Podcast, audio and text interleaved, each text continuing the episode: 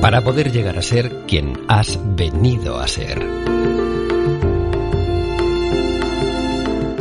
Para convertirnos en la madre o el padre que nuestros hijos necesitan. Para dar voz a los niños que fuimos y a los niños de nuestra vida.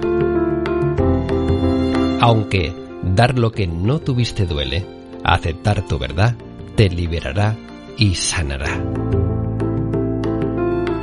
Diario de Ivonne Laborda, una madre consciente. Hola, buenos días, ¿qué tal? ¿Cómo estás? ¿Cómo sigue yendo el confinamiento?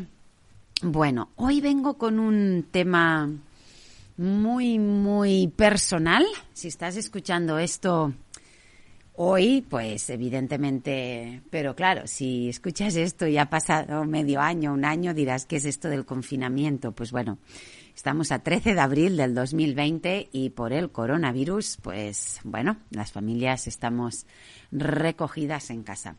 Hoy vengo con un tema muy personal sobre, ¿os acordáis que estuve compartiendo algunas cositas de alguien de mi equipo que me hacían preguntitas? Pues bueno, hoy vengo con una cuestión que me ha preguntado Silvia. Silvia es quien me, ayuda en, redes sociales, me ayuda en algunas de las publicaciones en Instagram, en, Facebook, en, algunas historias. Bueno, me, me ayuda también a a recoger material de cositas que a lo mejor yo ya he escrito hace mucho tiempo, pues saca extractos de mi libro o, bueno, pues cositas, ¿no? Y me preguntaba ella, ¿no? Decía, me gustaría entrar en el cuerpo de Ivonne. Me encantaría que contaras un momento en que te hayas sentido desbordada, atrapada y muy removida. Me gustaría saber qué sentía Ivonne cómo lo transformé, cómo lo pude cambiar, que le cuente, ¿no? Ejemplos de, pues mira, tu hijo estaba en tal sitio, hizo esto y a ti te pasó esto y tú reaccionaste así y luego no sé qué. Bueno, a ver, a ver, cuando mm, Silvia me preguntó esto, pensé, wow, qué, qué íntimo y qué personal, ¿no? Pero les, les prometí a, a las ocho profesionales, mamás, ¿no? Que, están en nuestro equipo, que, nos ayudan. Em, les comenté que, les iba a dedicar un podcast o dos o tres a, sus preguntas, ¿no? Que se atrevieran a preguntar lo que quisieran. Y así es, pues hoy vengo a contaros algunas anécdotas que me han... Bueno, he estado pensando y me salen varias con mis em, hijos. Me salen tres con mis hijos. Me sale una con mi familia política pero dijéramos que estas tres que me salen con mis hijos es del pasado, cuando eran pequeños, la de la familia política también. Pero hay algo que todavía se me repite en el aquí y en el ahora, que es con mi pareja. Por tanto, ¿te apetece meterte en el cuerpo emocional de Ivonne, como me pedía Silvia, para que os cuente qué pasó y cómo lo gestione? Bueno, vamos a ver. Eh, momentos han habido muchos, ¿eh? pero voy a compartir algunos que pienso pueden ayudar en el sentido de, ay, pues, pues en, ayudar, inspirar a, cómo hacerlo, ¿no? Eh, no siempre he hecho las cosas eh, de un modo que me he sentido orgullosa y satisfecha, sino que en algunas ocasiones, pues evidentemente he alzado la voz, no he sido respetuosa, Em, me acuerdo incluso una vez que le di un empujón a nuestra hija mayor, Ainara, creo que tenía unos tres añitos, y, estaba con el gato y estaban en la terraza y tenían el gato en la mano, pero eh, fuera de la barandilla de la terraza, como con los brazos así eh, hacia adelante y con el, con el gato, ¿no? Que si le hubiese abierto las manos y soltado, pues imagínate la altura. Era solo un piso, ¿no? Porque era la casa. Pero bueno, pues me acuerdo que me acerqué, que grité, la asusté, dejó el gato. Pero luego, claro, yo la quería coger pues para hablar con ella, ella eh, corrió y yo en esas, pues que queriéndola coger y queriéndola parar, eh, lo que hice fue empujarla con tan mala fortuna que cayó y se dio un golpecito así en la cara. Y claro, al darse un golpe, pues se dio un golpe aquí en el labio y me acuerdo que le sangró el labio. Bueno, Ella, mamá, me has hecho sangre, yo sintiéndome súper mal.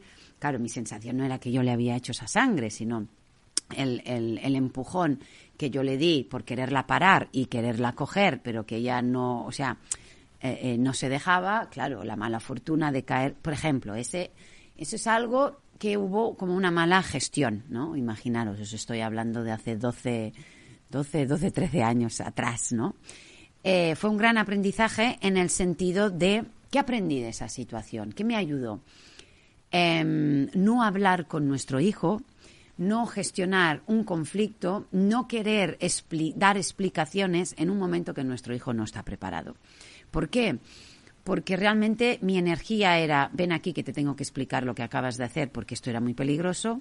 Su energía era, me he dado cuenta que he hecho algo que está mal porque tu energía me está demostrando que había peligro.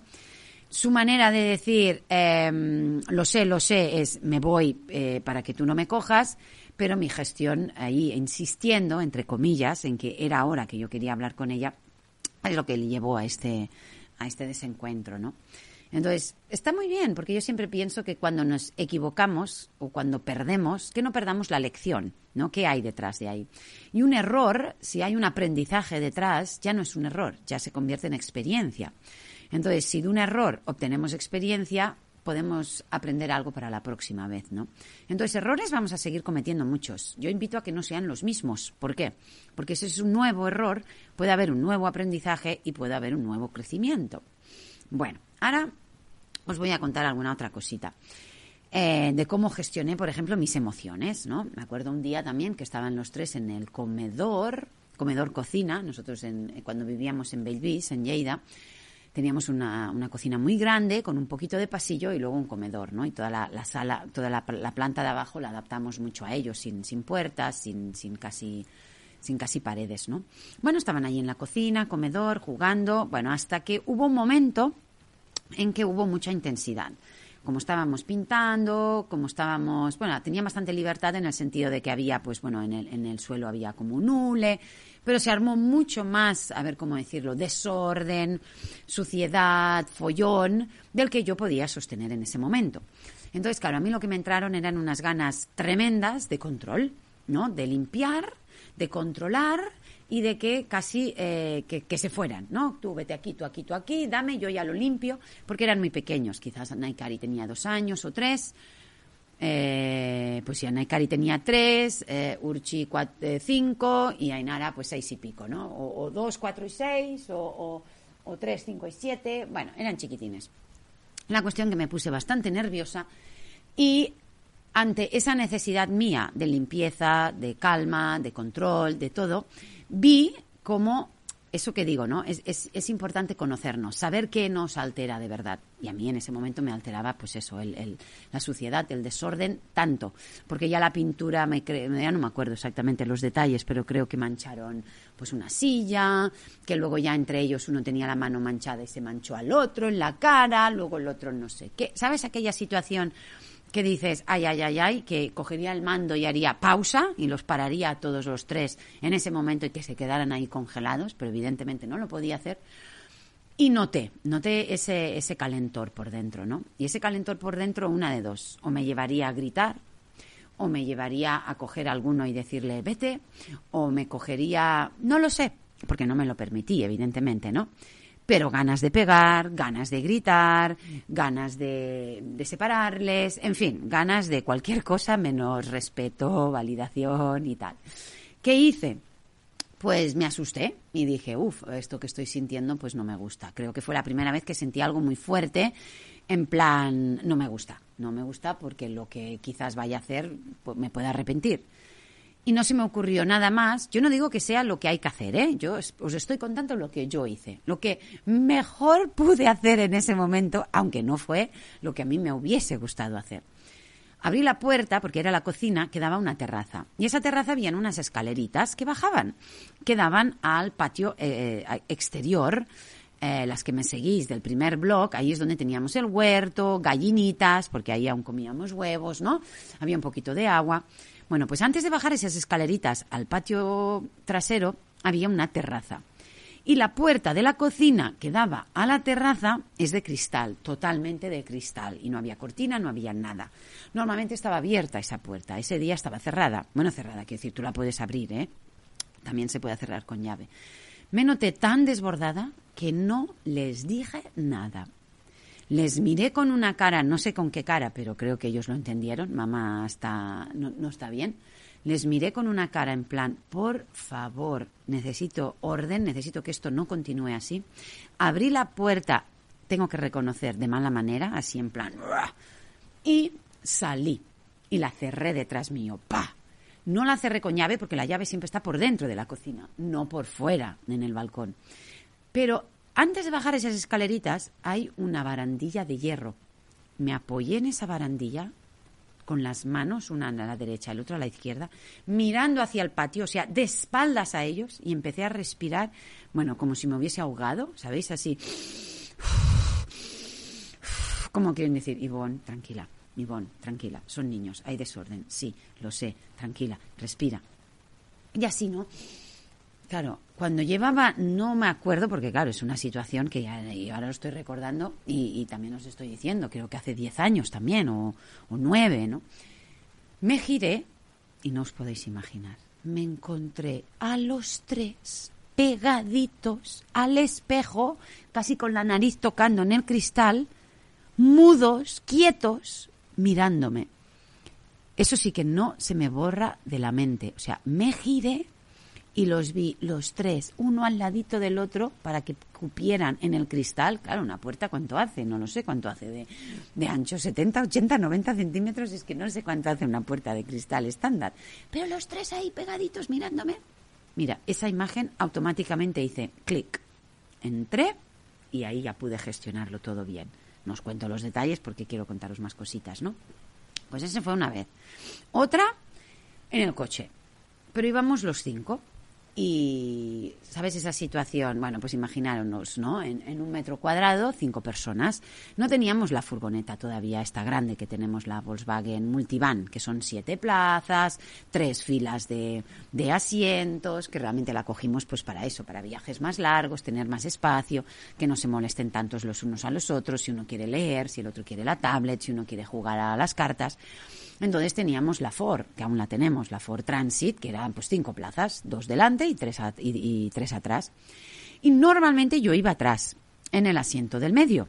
Y adelante, eh, eh, bueno, estoy hablando cuando Ainara ya podía ir delante, ¿eh? Entonces, Ainara podía esto mm, ir, ir delante y yo me sentaba atrás entre medias de Urchi y Naikari. A veces les pedía, ay, ¿me dejáis ir adelante con papá? Y entonces ellos tres atrás. Pero siempre iba bastante mejor si yo iba atrás entre ellos dos. Vale, pues este fue un día que no, que no iba atrás, yo iba adelante. Y empezaban, y que no sé qué, y que no sé cuántos. Claro, los tres están tocando. Que no me toques, ¿qué tal? Oh, pues no puedo no tocarte. Que sí, que más que... No Bueno, no me acuerdo exactamente, no, no. Pero os podéis imaginar, ¿no? Esas situaciones tensas, a lo mejor tienen calor, a lo mejor tienen sed, tienen hambre, están aburridos, están agobiados. Y yo de adelante desde la madre consciente. Por favor, no sé qué, ya lo sé, estáis incómodos, tal, pero malestar, y malestar, y malestar. Claro, Andreu, yo no puedo parar ahora, porque no sé si era un viaje de estos de autopista o, estas carreteras comarcales, y yo pues tienes que parar, pero él, pues yo ahora no puedo parar, y los otros que no sé qué. Bueno, ¿sabes ese malestar? que dices, o pego un grito de esos, que ya vale, o, o te giras, o coges, bueno, en fin, cuando Andreu pudo parar, mi energía era tal de decir, mm, yo esto no lo voy a poder gestionar ahora bien, estoy disgustada, estoy enfadada, mis propias necesidades no estaban satisfechas. ¿Qué hice? Les dije, yo lo siento, necesito relajarme. Y me fui andando, eso sí que me acuerdo. Ellos iban por el borde, como, ¿cómo lo puedo explicar? Como si fuera una carretera secundaria, ¿no? Que hay el arcén, pero muy ancho, y Andreu iba dentro del coche y yo andando, así como mm, enfadada, a la vez removida, a la vez es que esto de la crianza consciente, por mucho, fíjate, y les he hablado y les he validado y no sé qué, y están nerviosos. Y luego, por otro lado, la otra vocecita, tranquila, es que es súper normal, que no lo ves, que tienen hambre, que están aburridos, que hace mucho calor, que el aire acondicionado no llega bien atrás, que tal. Ay, es verdad, ay, pobrecitos, ay, no sé qué. Bueno, va, cuatro pasos más, entro, me disculpo, vale, pues ya se lo digo, por otro lado. Pero es que ya está bien, porque los críos y porque no pueden aguantar, y da, da, da, da, da. ¿Nos ha pasado alguna vez esas dos manolitas dentro? La que dice, ah, y la que dice, ah, bueno, pues nada, estuve andando, no me acuerdo, no os lo puedo decir, un minuto, medio minuto, dos minutos y medio, pero eso me, me relajó. Bueno, creo que este audio hoy será un poquito más largo, ¿eh? siempre os digo 15, 20 minutos. Lo podría dejar aquí, pero ¿te apetece que te cuente otra anécdota? Pues venga, te voy a contar dos más o tres y así lo alargo un poquitito más. ¿eh? Bueno, pues, pues es así. Subí al coche, eh, luego me acuerdo que uno de ellos pidió bajar, eh, yo le acompañé, Andreu gestionó con los otros dos y nada, y luego al subir pues les dije, no, disculparme, pero es que he necesitado mi tiempo y cuál fue la respuesta de uno de ellos, ¿no? De Urchi, me acuerdo. Dice, no, ya lo sé, mamá, ya lo sé, mamá. Dice, necesitabas relajarte, dice, para no descontrolarte y no gritarnos, ¿verdad? Y yo dije, jo, qué bueno. O sea, no me siento orgullosa de haber necesitado hacer eso, pero sí me siento súper orgullosa de decir, es, es un ejemplo, ¿no? O sea, ellos ven que te estás alterando, pero en vez de proyectar tu malestar con ellos, de pegar un grito, que yo sé que si hubiese pegado un grito, chup, se quedan todos calladitos del miedo, pero dices, bueno, me lo voy a gestionar, ellos lo están viendo como quieren decir, ostras, igual nos hemos pasado un poco, vuelves, te disculpas, dices, ya estoy mejor, y que Urchi me pudiera decir, es que a mí también me pasa cuando le grito a Naikari, ¿no? En el sentido, como él sabe que yo en ese momento hubiese eh, reaccionado irrespetuosamente, pero lo que mejor puedo hacer en ese momento es alejarme un poco y luego volver. Fantástico. Bueno, ¿seguimos? ¿Os sirve? ¿Os ayuda? ¿Os inspira? Bueno, pues eso también es Ivone, ¿eh? bueno, otra cosita es eh, sobre la familia. Eh, nosotros, pues evidentemente, como sabéis, pues no hemos escolarizado a nuestros hijos eh, en el sistema educativo formal. Hemos educado siempre en casa. Bueno, ahora Urchi y Naikari están yendo a un proyecto educativo, Ainara ya no, sigue Dan Schooler en casa. Hemos, bueno, practicamos esta crianza, ¿no? No violenta, respetuosa, consciente, etcétera, ¿no? Y, bueno, pues nuestro entorno en el 90%, pues todo el mundo lo, valora, lo acepta, lo comparte, etcétera. Pero sí que los primeros años, con mi familia política, eh, hubo algún desencuentro. Pues lo típico, ay, que el niño pues no sé qué, que pues que, no me da un beso, que si no recoge le voy a tirar los juguetes, que no pueda tener postre si no se lo acaba, eh, quieres decir que no lo llevas demasiado en brazos. Bueno, esto también es hace mucho tiempo, porque solo teníamos a Inara.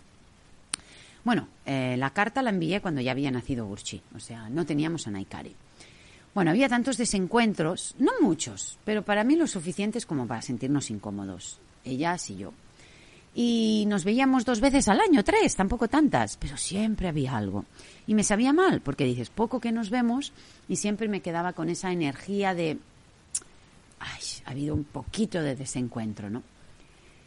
Entonces, yo con esa necesidad que aún tenía, ahora ya no, pero en, en aquel entonces, ¿no? También os estoy hablando hace 13 años, esa necesidad de, jolín, pues que valoren, ¿no? Pues lo que estamos haciendo, porque lo que estamos haciendo es por el bien de los niños y si dormimos con ellos es porque realmente lo necesitan y si no los hemos llevado a la guardería es porque realmente necesitan estar en casa con mamá todavía y porque esa necesidad de que yo ahora lo que comparto es cuanto más nos defendemos y cuanto más nos justificamos sobre algo, más poder le damos a la otra persona para que siga opinando, ¿no? sobre ello. Entonces yo ahora ya no necesito tener la razón, ya os lo comenté. ¿No? Mm, invierto en tener paz. Entonces puedo validar la otra persona, ¿no? En el sentido de, entiendo que para ti tenga que ser muy difícil entender, ¿no? Porque no les llevamos a la guardería.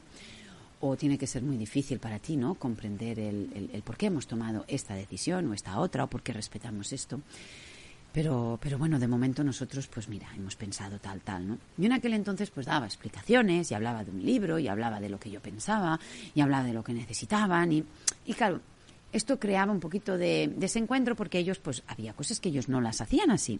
Entonces, si yo explicaba de los beneficios de hacerlo así, es como que indirectamente le estaba diciendo tú lo haces mal. Aunque yo de verdad no, yo no estaba ahí diciéndole ni criticándole, pero sí se recibe desde ahí. Y ahí también aprendí, ¿os acordáis que yo siempre os digo, no demos más información al otro de la que puede sostener? No por darle un libro, un artículo, explicarle, darle razones. Eh, vamos a ayudarle a ser más amoroso y respetuoso, porque igual le abrumas, igual no está preparado para tanta información. Pero yo en aquel entonces esto no lo había aprendido todavía. Y les mandaba de todo, que si artículos, que si cosas, cosas que había escrito yo en el blog, tal. Y claro, eso a veces creaba un poquito de malestar, porque a veces hay, hay, mensajes, ya lo sabéis, mi discurso, ¿no? Que es, que es movilizante. Entonces, si no estás preparado para escucharlo, pues entonces te, te, te, puede, ¿no? Sentar mal. Y claro, yo no les ofrecía, yo se lo mandaba directamente, ¿no? Entonces, eso no era respetuoso por mi parte. Y ahí aprendí que dar más de lo que alguien está dispuesto a, poder sostener o, a tomar conciencia, pues no ayuda. Y que solo con respeto y amor no puedes ayudar a otro a ser más amoroso y respetuoso. Entonces, ¿qué hice? Pues les escribí una carta. Les escribí una carta en formato correo, claro, y, les dije cómo me sentía, los errores que creo que había cometido, por qué de mi necesidad a veces de justificarme. Les hice una pincelada de mi infancia, había sido una niña pues muy poco atendida, muy sola, muy juzgada, muy criticada, muy negada, y que ahora que yo estaba intentando hacer todo lo mejor por mis hijos, pues sentirme, ¿no? También un poco, ¿no? juzgada o criticada por cosas que yo, mi instinto y todo mi ser me confirmaban que era lo que los niños necesitaban, pues tenía esa necesidad de convencer al otro, que reconocía que eso no era respetuoso, que lo sentía, y luego pues también les dije pues más cositas, ¿no?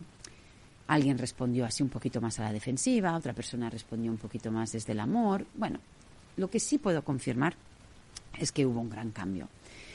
Mejoró mucho la relación, yo me quedé mucho más tranquila porque dije la verdad de lo que realmente me pasaba y, puedo decir que hoy tenemos un vínculo muy bonito, muy, muy bonito.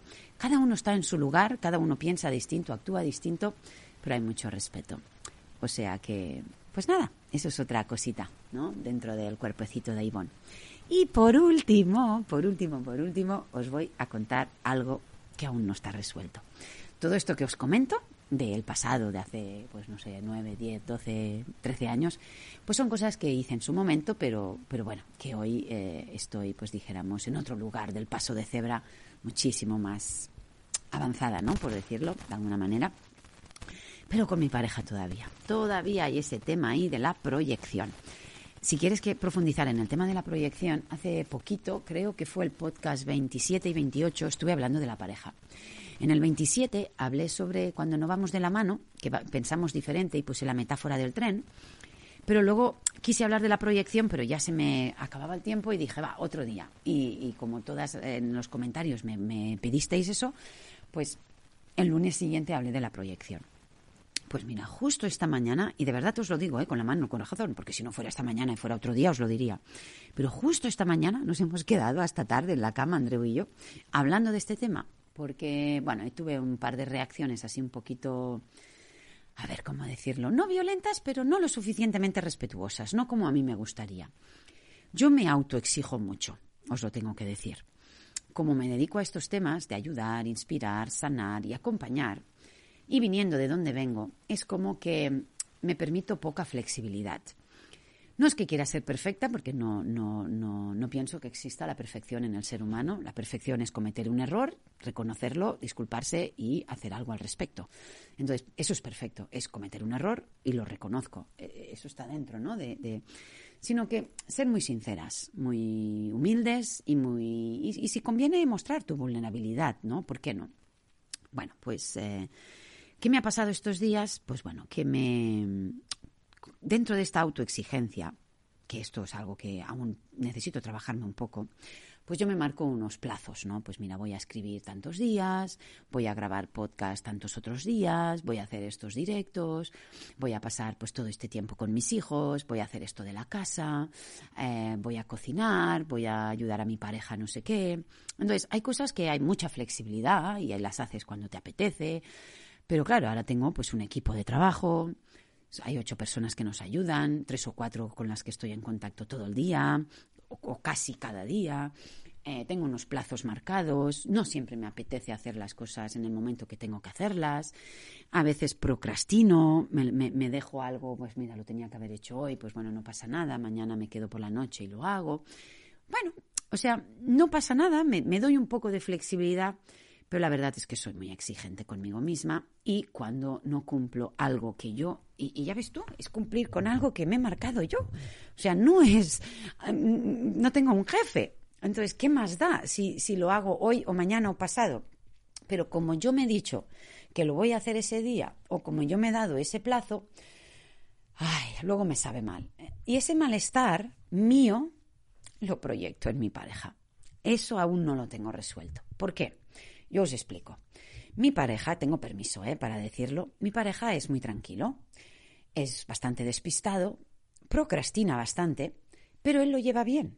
Quiere decir, pues no lo hago hoy. Bueno, Maibón, pues, pues yo qué sé, pues ya lo haré cuando pueda. Yo le digo, no, Andreu, cuando puedas, no. Esto hay que hacerlo hoy porque hemos quedado que, bueno, bueno, pues no sé. Entonces, esa, ese permiso, os lo voy a decir así tal cual, ese permiso que él se da para olvidarse dónde están las llaves y no se preocupa y pierde media hora buscándolas. Ese permiso que se da de decirme lo voy a hacer mañana y no lo hace y lo hace al de tres días y se queda tan tranquilo. El decirle a los niños sí te voy a pedir estos libros por Amazon hoy y no los pide y los pide al de tres días. Esta tranquilidad, porque él dice, pero si esto no es importante, ¿no? Como quieren decir, tranquila, ya. a mí me, me, me, me todavía se me enciende una cosita aquí dentro, no es una bomba, pero sí es una llama. Y esa llama la proyecto. Quiere decir, yo cuando llevo mis cosas al día y no me siento mal por cómo yo estoy, puedo sostener que mi pareja sea así. Hasta ahí he llegado, ¿no? En ese crecimiento. Entiendo, tú eres distinto, yo soy distinta, yo necesito más controlar horarios y hacer las cositas así, porque si no, eh, yo no llegaría eh, a todo lo que hago si no fuera bastante organizada. Pero cuando yo estoy centrada y en lo mío, no me, no me disgusta que él sea así. Lo puedo sostener, lo puedo entender, no me enfado, no, no le juzgo, no le critico, no. O sea, no me preocupo, pienso, bueno, pues él es así, lo acepto. Ahora bien, cuando yo me siento culpable conmigo misma, me siento mal conmigo misma por no estar haciendo algo que me he propuesto hacer, por posponerlo ya demasiado tiempo, es cuando entonces lo proyecto en mi pareja. Jolín, pues ya está bien, ¿eh? le dijiste a Urchi que le cogerías los cómics y no se los has cogido. Es que, Andreu, de verdad, es que cuesta confiar en ti, porque es que nos dices una cosa y luego lo haces cuando tú quieres. Esto no me gusta, ya. Y ya es como que él me mira así, en plan, Ivonne, ¿qué te pasa? Y yo, Sí, Andreu, eh, soy yo, disculpa.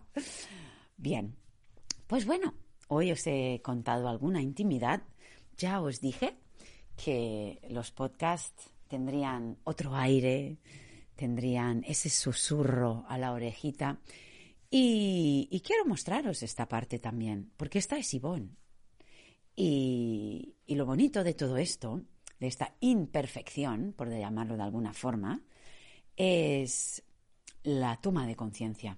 ¿no? Lo bonito es que yo soy consciente que lo que me pasa, lo que hago, cuándo lo hago, de qué forma lo hago. Y esa toma de conciencia es lo que más me permite poder cambiar, poder mejorar, poder transformar y poder sanar todo esto que aún no está resuelto. Y el hecho de que de vez en cuando, tampoco es muy a menudo, de la verdad, ¿no? Pero aún está ahí esas cositas. A pesar de que de vez en cuando yo pueda proyectar esto en mi pareja, es como decir, vale, tengo que estar alerta, porque todavía hay ese poquito, ¿no? De autoexigencia mía que no me ayuda. Una de dos, o trabajarme la flexibilidad, o trabajarme que a pesar de que esto me pase a mí, tampoco me ayuda a proyectarlo en mi pareja, ¿no? Por tanto, lo bonito es, esa parte, ¿no? De que si hay toma de conciencia, cambiar, mejorar, sanar, siempre es posible. Y qué bonito poderlo hablar. Incluso lo hablamos con nuestros hijos, ¿no? Entonces, pues nada, bonita. Te mando, o bonito, si eres un papá o un hombre que estás escuchando. Me encantaría, me encantaría, de verdad, si me estás escuchando desde otra plataforma, porque solo desde ebooks se puede, se puede dejar mensajes, ¿no? Me encantaría saber cómo te ha llegado. ¿Te gusta? ¿Te sirve? Sobre todo hoy, ¿no? Que, me he abierto y he mostrado esta, esta parte, ¿no? Más, más vulnerable, ¿no? Más personal. Y dar las gracias a Silvia por hacer la preguntita, porque mira, también es una oportunidad, ¿no? Para mostraros un poco más quién soy. Yo siempre digo que quien mejor te puede ayudar es alguien que ha pasado por lo mismo, ¿no? Entonces, qué, qué bonito que nos podamos ayudar e inspirar los unos a los otros conociéndonos un poco más. Pues nada, te invito a conocerte y, y seguimos. Eh, si todos estos podcasts te inspiran, te invito a suscribirte a mi canal de ebooks. Si crees que alguien le puede ayudar, no abrumar, simplemente ayudar e inspirar, también que los compartas. Ah, y por cierto, que estamos haciendo directos, ya sabes. El lunes hicimos el de conflictos, el martes hicimos el de aprendizaje autónomo y hoy, esta tarde, esta noche, hoy es viernes, vamos a hacer el de la adolescencia, que me va a acompañar también, también, mi hija Ainara. Pues nada, y la semana que viene seguimos, seguimos con los directos y seguimos con las promociones, ¿te acuerdas? que todos, todos mis eh, productos, mi curso Sanar la herida primaria de nuestra infancia, de nuestra niña interior, mi formación profesional en crianza consciente, educación emocional, el curso de la hija que fui, la madre que soy, va a haber un directo súper potente sobre la madre. El lunes, el lunes que viene, no te lo pierdas. Y los talleres de gestión, gestión emocional. Bueno, yo siempre digo que todo, todo, absolutamente todo lo que comparto es todo lo que yo también necesito seguir practicando cada día de mi vida. Pues nada, un abrazo y que tengas un maravilloso fin de semana. Chao, chao.